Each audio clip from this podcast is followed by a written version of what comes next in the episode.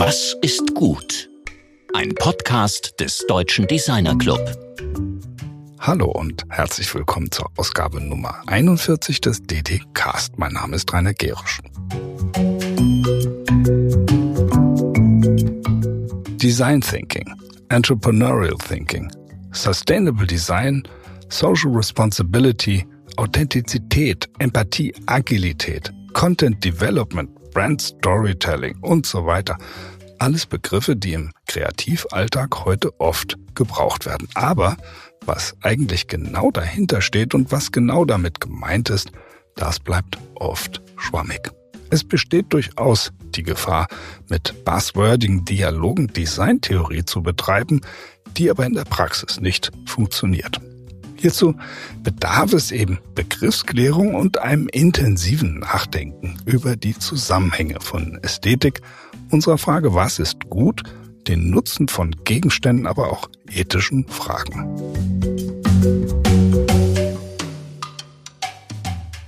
Und genau das sind die Themen, mit denen sich der Designphilosoph Daniel Martin Feige täglich auseinandersetzt und seinen Studenten ermöglicht, mithilfe dieser theoretischen Reflexion einen guten Blick auf die Praxis und Praktiken des Designs zu finden.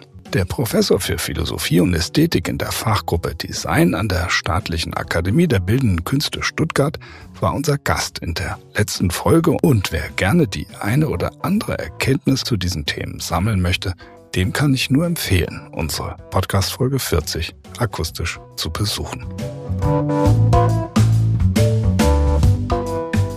Mit unseren heutigen Gästen Liz von Wagenhoff und Theresa Limmer, den Designerinnen des Berliner Startups Einhorn, sprechen wir unter anderem darüber, wie Design eine Sprache sein kann, um Schamgefühle humorvoll abzubauen.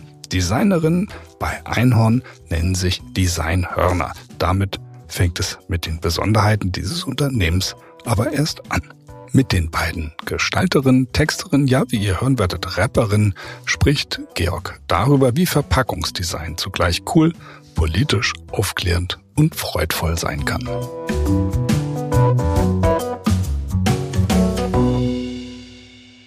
Wir reden heute mit Elisabeth von Wagenhoff und Theresa Limmer, den Designhörnern in Berlin, Brandenburg, beziehungsweise in Berlin und Brandenburg.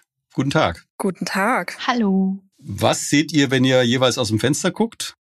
Einen großen Baum und etwas Sonne. Ein, unseren schönen Einhornbüro Innenhof sehe ich. Das Wetter ist gut. Unseren Bürobaum, den einen Kreuzberger Baum. Der eine Baum in Kreuzberg. Liz, was siehst du? Ähm, ich sehe meine Grün, Grünheit also dieses üppige Supermaigrün und ähm, ja richtig brandenburgisch äh, farbenfroh.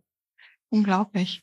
Ja, das mit den Farben ist ja schon mal ein ganz guter Einstieg auch, weil euer Design ist ja wirklich enorm farbig und enorm originell auch. Also die Frage ist erstmal so ganz einfach, wie entsteht denn im Prozess dieses Design? Also wie arbeitet ihr zusammen und was sind die Designhörner denn? Ja, also was sind die Design? Die Designhörner bestehen erstmal im Moment aus vier Personen, und zwar weiblichen Personen. Ähm, das Designteam hat damit einen recht großen Anteil in dem ganzen Einhorn-Team und auch einen ja recht großen Einfluss, weil es schon so von Anfang an eigentlich ähm, in die ja in die Werte eingewebt wurde. Also Design hat schon von Anfang an einen recht hohen Stellenwert und deswegen ist das auch ähm, ja beschreibt es auch so ein bisschen die Herangehensweise an ein Produkt. Ihr seid ja verantwortlich für das Design als kleines Designteam, aber als ein relativ großer Anteil einer sehr erfolgreich, muss man dazu sagen, Startup-Firma. Für was seid ihr denn da verantwortlich? Bevor wir nachher nochmal wirklich die Designs auch genauer angucken. Was ist euer Verantwortungsbereich? Also es geht sicherlich auch, also es geht definitiv über dieses, ähm, ja, nur die Visualität irgendwie hinaus. Das ist auch schon so angelegt. Also Philipp und Baldi haben das so gegründet. Ähm, also da, ich war als Designerin sehr, sehr schnell dabei. Die Grundidee war schon, Produkte, die man sowieso kaufen muss, in dem Fall ein Kondom, ähm, so aussehen zu lassen. Das Ganze im höchsten ethischen und irgendwie Biostandard, das haben wir dann direkt Sustainability oder Sustainable genannt. Ähm, und das sollte halt direkt so aussehen, dass man Bock drauf hat. Es sollte halt eben nicht öko aussehen. Und das ist so das Mindeste, was äh, wir verantworten oder was wir bei mit Design vorhaben. Dass es so gut aussieht oder so annehmbar oder so lustvoll aussieht, ähm, so snackable, dass man Bock drauf hat. Mhm. Und wo fängt das an? Also wo du sagst es, also es ist definitiv mehr als die Gestaltung. Da kommen ja noch andere Aspekte mit rein. Also das heißt, es ist die, das Designen der, es gibt die Illustrationen dabei, es gibt das Layout, es gibt das Packaging, es gibt auch natürlich In-Store-Promotions und so weiter. Das ist ja ein extrem großer Bereich, den ihr als kleines Team verantwortet, eben auch mittlerweile in sehr großen äh, Ketten ähm, äh, präsent. Mhm. Was, was ist da euer Bereich? Also unser Bereich ist im Prinzip ähm, die ganze Verpackung, also das visuelle und inhaltliche, oft inhaltliche ähm, Erscheinungsbild, äh, so die Identität im Prinzip des Produktes. Also das ist das, was wir, ähm, worüber wir uns irgendwie von Anfang an Gedanken machen. So, wofür soll dieses Produkt stehen? Ähm, was soll es aussagen? So, wie soll es rüberkommen? Was soll es irgendwie für ein Gefühl vermitteln und auslösen? Ähm, genau, das ist so das, was wir auf jeden Fall in, in das Produkt geben. Hm. Das, das löst ja auch ein ganz anderes Gefühl aus. Also ich bin jetzt kein Tamponnutzer, ähm, aber ich sehe diese Tamponpackung, die heißt ja Tam Tampon, die ist unglaublich lustig. Äh, und mhm. das, da ist eine Zeichnung drauf von einer schwarzen Frau. Und es ist eben ein Gedicht drauf oder ein Text den man auf so einer Packung überhaupt nicht erwarten würde. Liest du den gerade mal vor? Das finde ich ganz interessant, dass man nochmal sieht, also wie eben Grafik und Text da zusammenhängen. Kann ich machen. Ich lese ihn vor. Wir haben gelernt, unsere Flecken zu verstecken und die Schmerzen wegzuscherzen. Doch diese Zeilen sind eine Ode an nichts als an die Periode. Hebt die Stimmen, es wird laut, denn wir sind viele und we are proud. Ich glaube, das wow. habe ich tatsächlich noch nie ähm, vorgelesen. Hey, Premiere. ja. Das ist ja jetzt nicht unbedingt ein Text, den man auf einer Tamponverpackung kennt. Also ich wüsste auch nicht, auf welcher irgendwie Verpackung so ein Text vorkommt. Das ist schon mal gut für uns. Wie, ja, also ja. und du schreibst den. Also du bist die Autorin auch und ihr zusammen gestaltet dann das, was da passiert. Genau, also ähm, wir haben jetzt nicht von Anfang an gesagt, ähm, da muss unbedingt ein Gedicht drauf oder sowas. Also wir haben von Anfang an gesagt, ähm, also wir sind so herangegangen, dass wir erstmal analysiert haben, ganz viel. Wir haben im Prinzip auch ähm, den Markt analysiert, haben geguckt, was gibt es denn da schon? Und uns sind erstmal viele Dinge aufgefallen, die wir irgendwie nicht mehr nicht so richtig fanden, die wir ziemlich altmodisch fanden. Also gerade was die Kommunikation angeht, da ging es dann viel um ähm, Diskretion, um ähm, sauber sein, um Sicherheit. Genau. Und ähm, äh, in erster Linie ist uns dann aufgefallen, so dass darum geht es doch schon lange nicht mehr. Also die Produkte sind mittlerweile alle so sicher, dass man über Sicherheit eigentlich gar nicht mehr sprechen muss. Und warum ist es überhaupt so wichtig, sich äh, jetzt so besonders sicher zu fühlen? Und wir haben dann eigentlich gemerkt, wir wollen eigentlich so ein bisschen das Gegenteil mit unseren Produkten. Also wir wollen nicht mehr unauffällig sein und irgendwie in dem Regal verschwinden. Wir wollen auch nicht, dass die Produkte bei den Kundinnen dann am Schluss im Badezimmerschrank verschwinden und versteckt werden müssen und unterm Kassenband äh, auf dem Kassenband ähm, unter den anderen Produkten versteckt werden müssen, sondern wir wollten so dieses ganze Gefühl, was damit einhergeht mit der Periode, diese, dieses Tabu ähm, tackeln mit unseren Produkten, indem wir so ein kleines Statement setzen, indem wir halt anders sind und laut sind in der Visualität und eben auch in der Sprache. Das ist das ist ja ein Stil da auch. Also es ist jetzt nicht nur eine Story, das ist ja ein Stil. Mhm. Also du bist ja, hast ja einen Mode-Hintergrund auch. Äh, mhm. Welche Rolle spielt denn dabei, also was Theresa jetzt beschrieben hat, auch dieses, dass es eben auch ein cooler Stil ist? Also was, wo guckt ihr überhaupt hin, um euren Stil zu finden oder eben auch die, die Motive, die ihr da drin habt, das sind ja auch Modemotive in den Illustrationen drin. Also das ist, wenn man da genauer hinguckt, ist das, ja, das ist ja x Ebenen, das Ganze. Ja, ich glaube, das ist eben, das ist so ähm, unser Ding bei Einhorn. Wir haben halt so, wir haben diese paar Flächen im Regal, ne? optimalerweise in einem Supermarktregal oder Drogerieregal.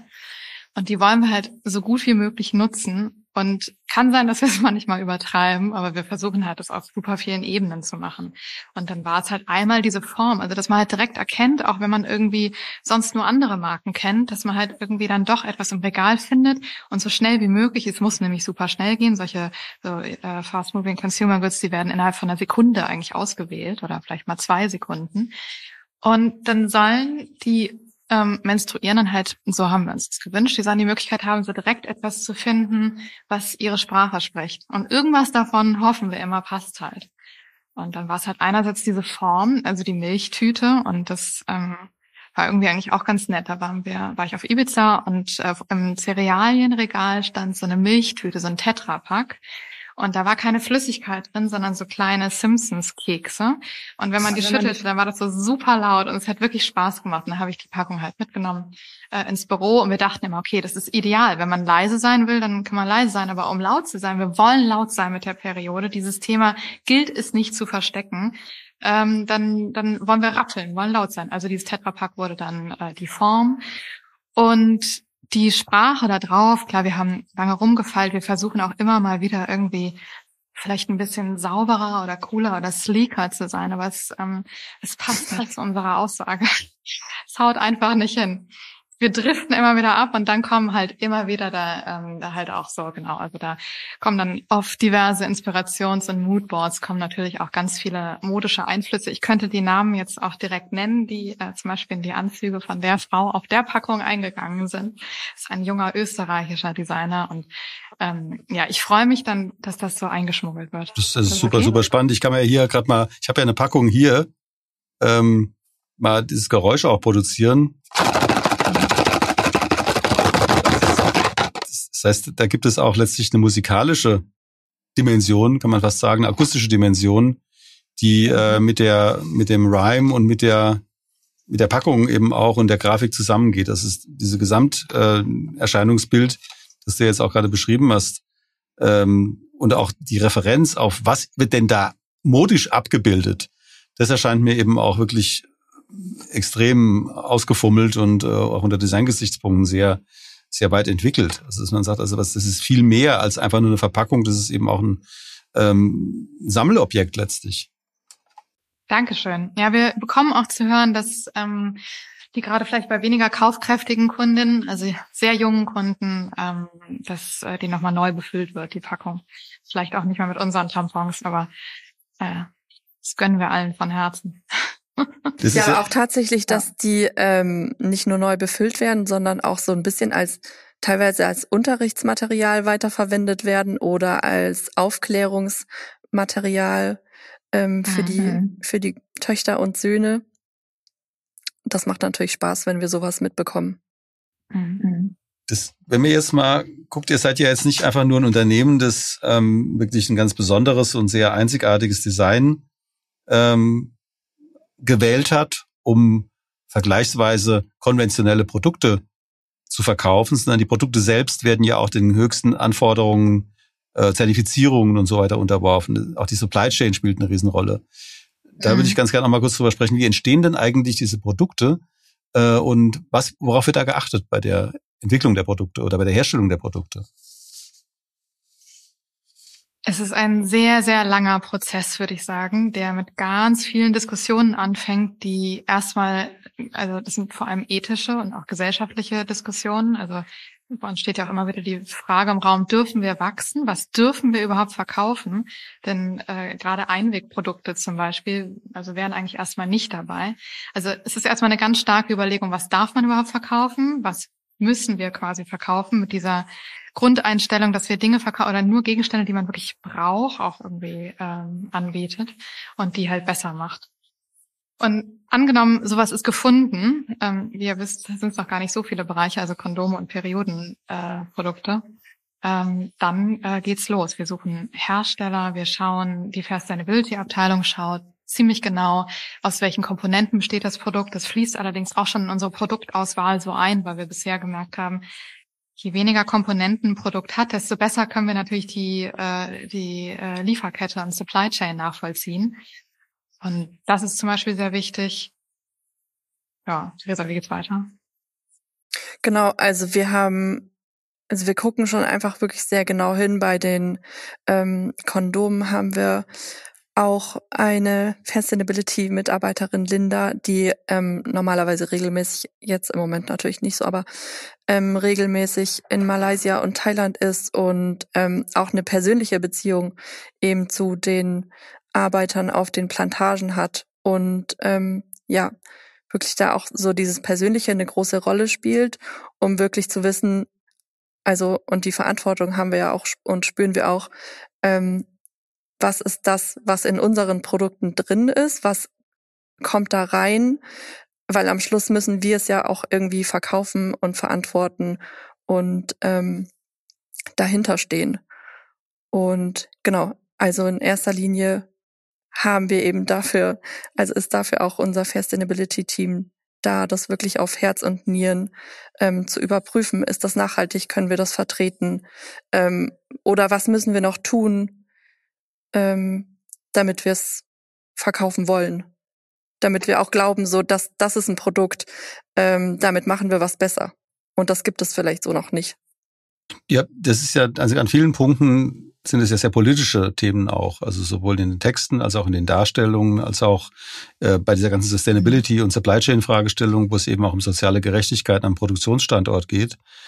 Ähm, da, das ist ja eine Brücke auch zu der Tatsache, dass ihr ja nicht nur diese nachhaltigen Produkte herstellt, sondern ihr seid als Firma auch auf eine sehr spezifische Art und Weise verfasst, als Unternehmen im Verantwortungseigentum.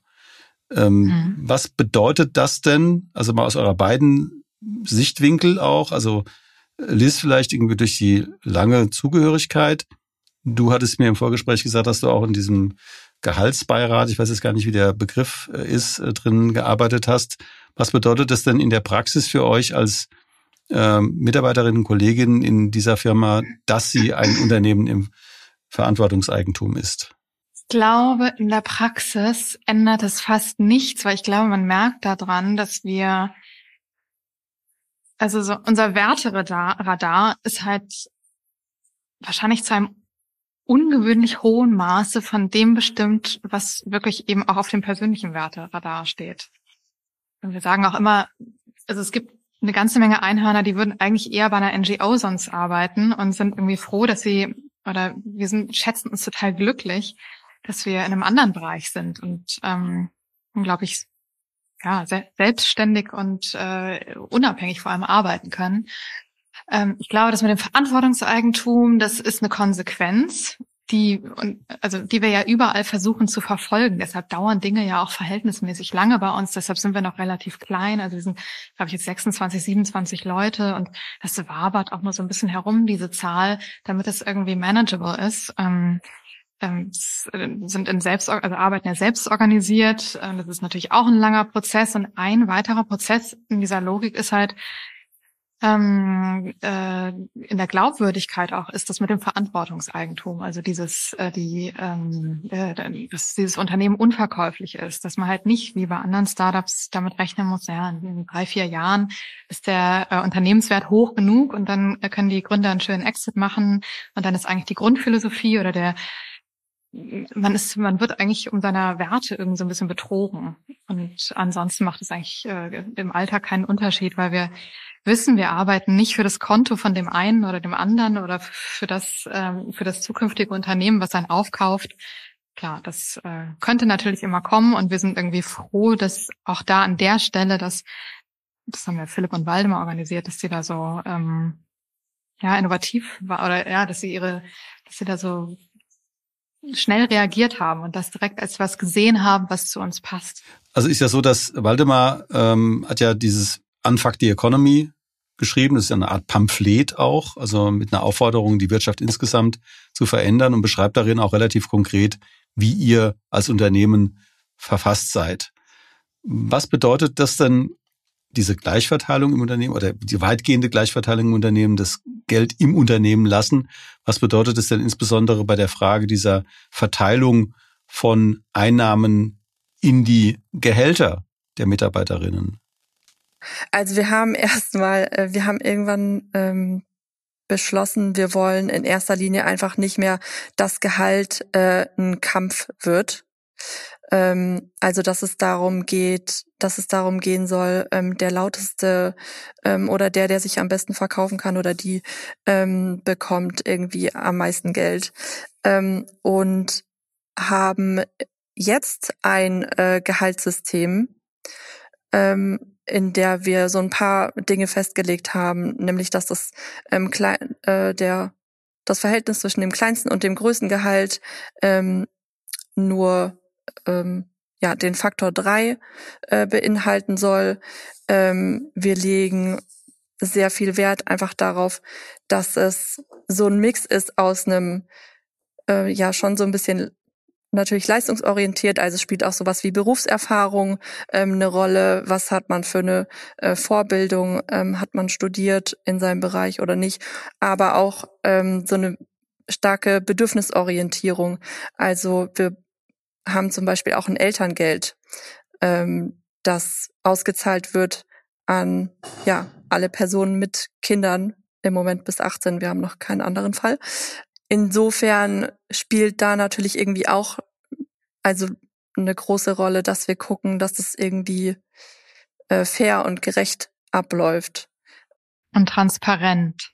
Genau, in, stimmt. In erster Linie natürlich auch transparent. Also ähm, dieses System, von dem ich äh, gesprochen habe, das ist auch für alle einsehbar. Da ist auch, also für uns intern, auch für alle einsehbar, wer verdient was, ähm, wir machen das aber auch regelmäßig transparent, sprechen da auch regelmäßig darüber.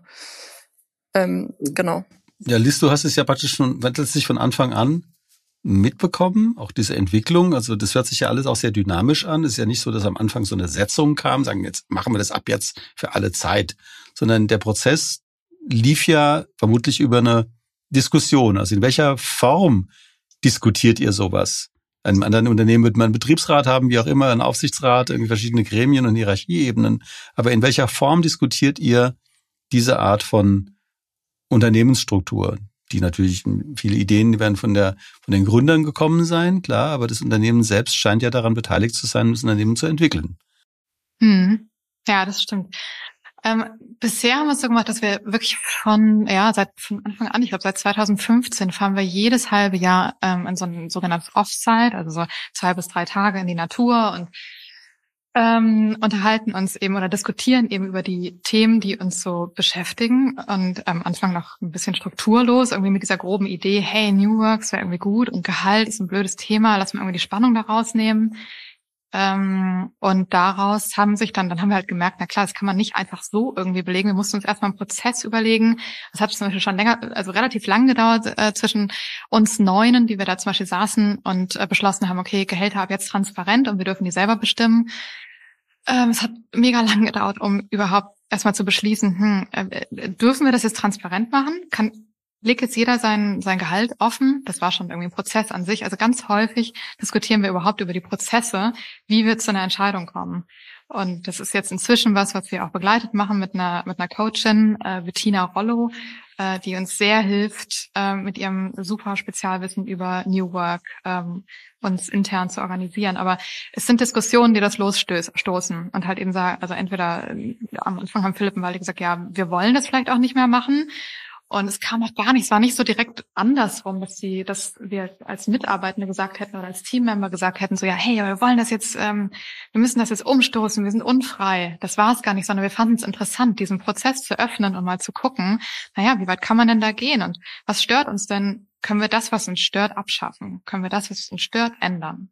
Und das, das machen wir seitdem. Und das ist wirklich diese Form mit den Offsites, in denen wir dann immer ein paar Tage lang diskutieren, was auch wirklich unfassbar anstrengend sein kann. Also man braucht eine sehr hohe Diskussions- und Ambiguitätstoleranz, nennen wir das, um diese ganzen Gleichzeitigkeiten, diese ganzen offen gehaltenen Themen, diese Prozesse, diese ganzen Experimente auch immer auszuhalten und das durchzustehen und zu beobachten und daran zu glauben, dass es auch gut wird und dass sich das schon lohnt und dass wir dabei lernen.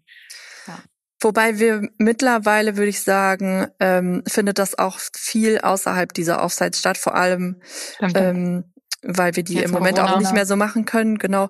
Und ähm, wir haben auch also etablierte Tools im Prinzip. Ähm, wir machen ja auch GFK, also gewaltfreie Kommunikation und haben da regelmäßige Meetings, in denen wir also wirklich Spannungen auch teilen können und da können Spannungen aller Art geteilt werden und da können eben genau solche Themen auch angesprochen werden. Ähm, und wir haben auch verschiedene Gruppen, die sich mit äh, so dieser Inner Work beschäftigen. Also wie wollen wir überhaupt zusammenarbeiten? Wie wollen wir Entscheidungen treffen? Nach welchen Werten agieren wir? Ähm, genau, und aus sowas ergibt sich dann eben sowas wie der Gehaltsrat. Ähm, seit neuestem haben wir auch einen Strategierat. Ähm, genau. Und so arbeiten wir uns voran. Was bei dieser ganzen Art und Weise der Arbeit ja auffällt, ist, dass es sehr dialogisch ist. Es gibt sehr viel Kommunikation in dem Unternehmen. Das ist jetzt keineswegs so, dass ihr in irgendwelchen Liegebatterien sitzt und da irgendwas tut, wie das in einer oder anderen IT-Firma der Fall ist. Die Leute hängen vor ihrem Monitor und äh, kennen sich gar nicht, gehen abends nach Hause oder schlafen im schlimmsten Fall unterm Schreibtisch. Ähm, diese Kommunikation, die du äh, auch gerade als anstrengend beschrieben hast, die würden ja andere als extrem befreiend beschreiben, also wirklich über die Dinge reden zu können. Geht das manchmal auch so weit, dass ihr denkt, naja, jetzt müssen wir wieder reden, so im Sinne von, äh, ähm, oder wie ist das? Also das, das ist ein sehr spannendes, weil sehr spezifisches Thema, das ihr da habt. Also wenn ich das kurz, auf jeden Fall geht es mir manchmal so, dass ich mir denke, also müssen wir darüber jetzt wirklich äh, auch noch reden? Also das kann schon wirklich anstrengend sein, aber wenn ich mir dann wieder so bewusst mache, so was ist denn die Alternative gerade oder ähm, wo komme ich her? Ähm, und das hatte also in meiner Vergangenheit ähm, hatte ich eben nicht die Möglichkeit, mich und mit meinen Ideen und mit äh, meinen Ansichten irgendwie an dem Unternehmen so zu beteiligen, wie ich das jetzt bei Einhorn kann. Und dann nehme ich das eigentlich auch wiederum gerne in Kauf, wenn ich mir das bewusst mache. Also, dass es auch mal anstrengend wird, ähm, dass man ja vielleicht jetzt wieder ähm, nochmal in so eine Diskussion reingehen muss, äh, weil ich halt auch wirklich das Gefühl habe, dass wir uns gegenseitig zuhören, ähm, dass jeder an diesem Diskurs teilnehmen kann und dass wir auch alle ähm, das total ernsthaft machen. Das ist ja auch auffällig. Mein Liz ist ja offenbar von Anfang an dabei und du sagtest in unserem Vorgespräch auch, dass du noch nirgends so lange warst wie in diesem Unternehmen. Also ganz offenbar ist es so, dass man trotz dieser, man kann es ja auch als Belastung be beschreiben, äh, wie du es gerade so einfängst, trotz dieser Belastung eben merkt, das hat irgendwie mehr Sinn, das, das führt weiter. Und wo ist denn so euer Bild von der, von der Zukunft? Also wo seht ihr euch jetzt als, als Personen natürlich, aber auch als Designhörner ähm, in dem Unternehmen und wo seht ihr das Unternehmen so in, in ein paar Jahren? Oh ja, ich glaube, ja, die Frage müsste man irgendwie kennen, ne? Ähm, ja, wir, Hm. ja, hätte ich vielleicht doch besser Ja, im Vorfeld stellen können, aber ich denke, erlaubt es mir bitte, dass ich sie jetzt stelle, weil die kommt mir jetzt so durch, den- schießt mir durch den Kopf. hundsgemein, so aus dem Hinterhalt. Wenn wir das wüssten. Ja. Ähm, nee, äh, also äh, ich mich selber, wir uns selber als Designhörner, also ich ähm, wünsche mir, dass wir uns immer weiter mehr Freiheiten quasi erkämpfen, dass wir mehr designen dürfen, dass wir immer mehr gestalten dürfen. Ich würde mir bei Einhorn auch wünschen, dass wir noch mehr Produkte ähm, unterkriegen, aber wir sind auch gerade ja so im Prozess irgendwie noch uns mehr mit dem Thema Aktivismus zu beschäftigen. Und das ist ein Bereich, der auch viel äh, Design braucht. Und ich glaube, ich weiß gar nicht, hast du nach fünf oder nach zehn Jahren gefragt? Nee, ich Ähm, habe da keine, gar keine Dauer gefragt. Gar keine? Nee. Das ist gut dann. Also, also ich glaube, wir schaffen es so ein Jahr im Voraus zu denken. Okay. Ähm, und äh, alles äh, weitere eigentlich gar nicht so richtig. Also ich glaube, wir haben so eine grobe Ausrichtung. Dieses äh, Thema Unfuck the Economy, das steht natürlich da. Das ist so eine Art als Marschrichtung. Ähm, und äh, ja, ich glaube, nee, ich glaube, wir, wir da, da kommen, es passiert gerade so viel.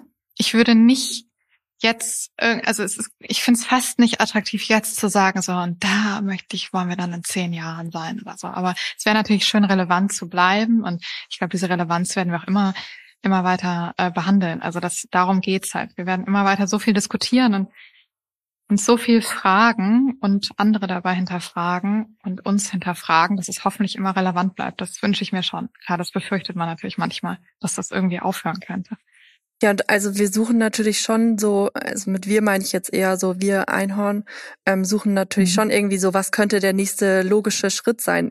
Also ja, wir haben jetzt Produkte, ähm, die, die gut sind, so ähm, die gut für die Kunden sind, die ähm, irgendwie neu sind, die auch total Spaß machen und auch ähm, eine inhaltliche Botschaft haben.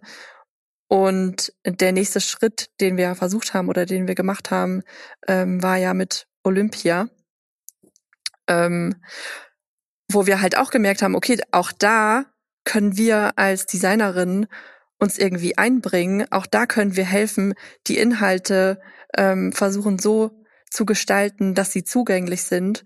Ähm, und auch da können wir irgendwie eine, eine gute Sache äh, voranbringen und irgendwie wirklich vielleicht ähm, was bewirken. Ja, das, das führt ja. Also das ist natürlich irgendwie so voll die äh, spannende Frage. So, ja, wo ich auch gar nicht so weiß, macht es da gerade Sinn, sich ein Ziel zu setzen? Ähm, oder guckt man einfach so, ja, was, was ist denn, was könnte denn alles möglich sein?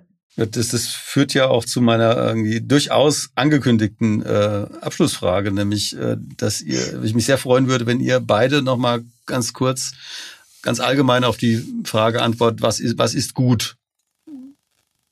Gar nicht in Bezug auf irgendwas Spezifisches, sondern was, wenn ihr gefragt werdet, was, äh, was ist gut? Also weil ähm, also ich mache jetzt schon Referenz äh, Einhorn, sonst wird es irgendwie zu groß irgendwie, aber gilt sicherlich auch für andere Bereiche. Also generell, vielleicht fast so ein bisschen nicht langweilig, aber irgendwie so vorhersehbar und stabil ist es so dieser Mehrklang bei für uns bei Einhorn. Es ist schön, wenn wir es schaffen, dass es wirtschaftlich Sinn macht, dass es äh, nachhaltigkeitstechnisch Sinn macht oder Sustainability technisch ähm, dass es ethisch einwandfrei ist oder sogar besser als das und das Design all das so übersetzen kann oder so transformieren kann, dass es auch noch attraktiv und ähm, begehrlich ist. Und dann sind wir ziemlich glücklich und dann ist es auch gut.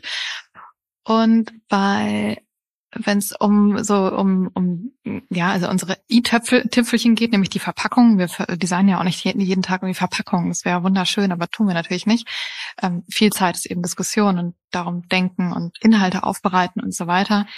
Aber wenn wir mitbekommen, dass sowas wie eine Verpackung, die ja auch ein Shelf-Life hat, die ja auch lange im Regal ist und dass es auch nach längerer Zeit immer wieder noch so Dinge gibt, die von Kundinnen entdeckt werden, ähm, und die erkennen uns dort und fühlen sich inspiriert oder wir kriegen so viele gute Zuschriften von Jugendlichen und Kindern und Eltern und was auch immer, die sagen, dieses und jenes ähm, hätte sie verändert und ihren Blick darauf verändert und haha, das ist aber lustig und äh, ja, habe ich gar nicht gemerkt, dass es Bio ist und, und irgendwie so positive Rückmeldungen und dann merken wir, okay, das ist gut. Es hat diesen Buzz, diese Vibration, diese Dynamik ausgelöst, die wir wollten. Das ist so wichtig. Das ist eine positive Dynamik ist. So, dass es ein lustvolles Erlebnis wird an einer Stelle, an der es sonst nicht lustvoll war. Dabei ist es, geht es immer um die natürlichsten Dinge der Welt. Zum Beispiel Menstruation oder Sex haben.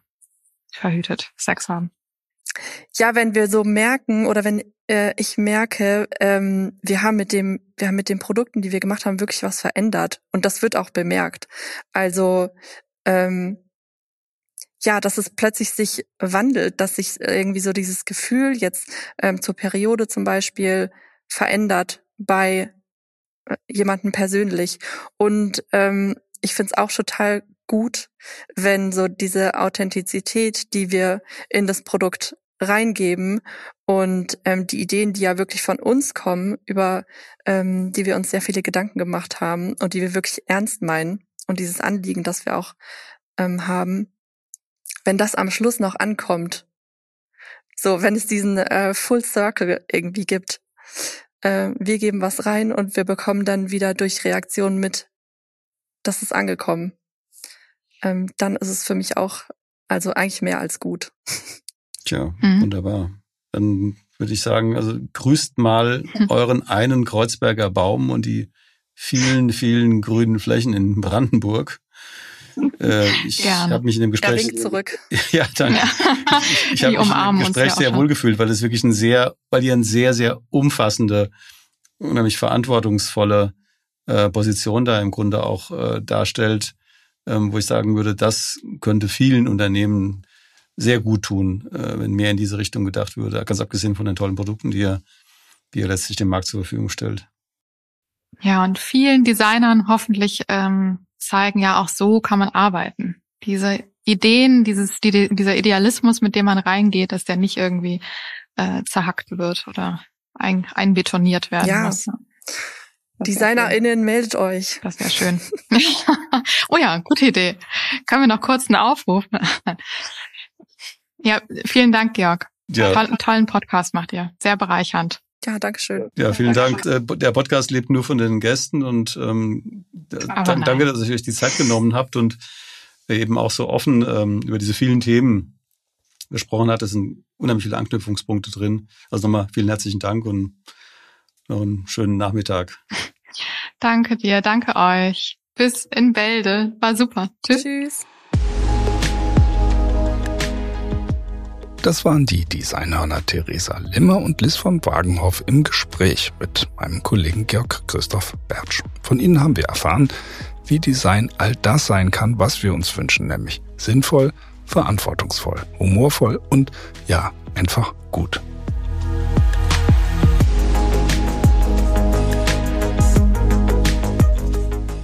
Nächste Woche sprechen wir mit dem international tätigen Bildhauer, Medienkünstler und Gastroarchäologen Arpad Dobriman. Darüber, welches unglaubliche Geschmacksgedächtnis wir Menschen haben und wie wir uns durch unser Essen selbst designen. Ihr fragt euch, was ein Gastroarchäologe ist?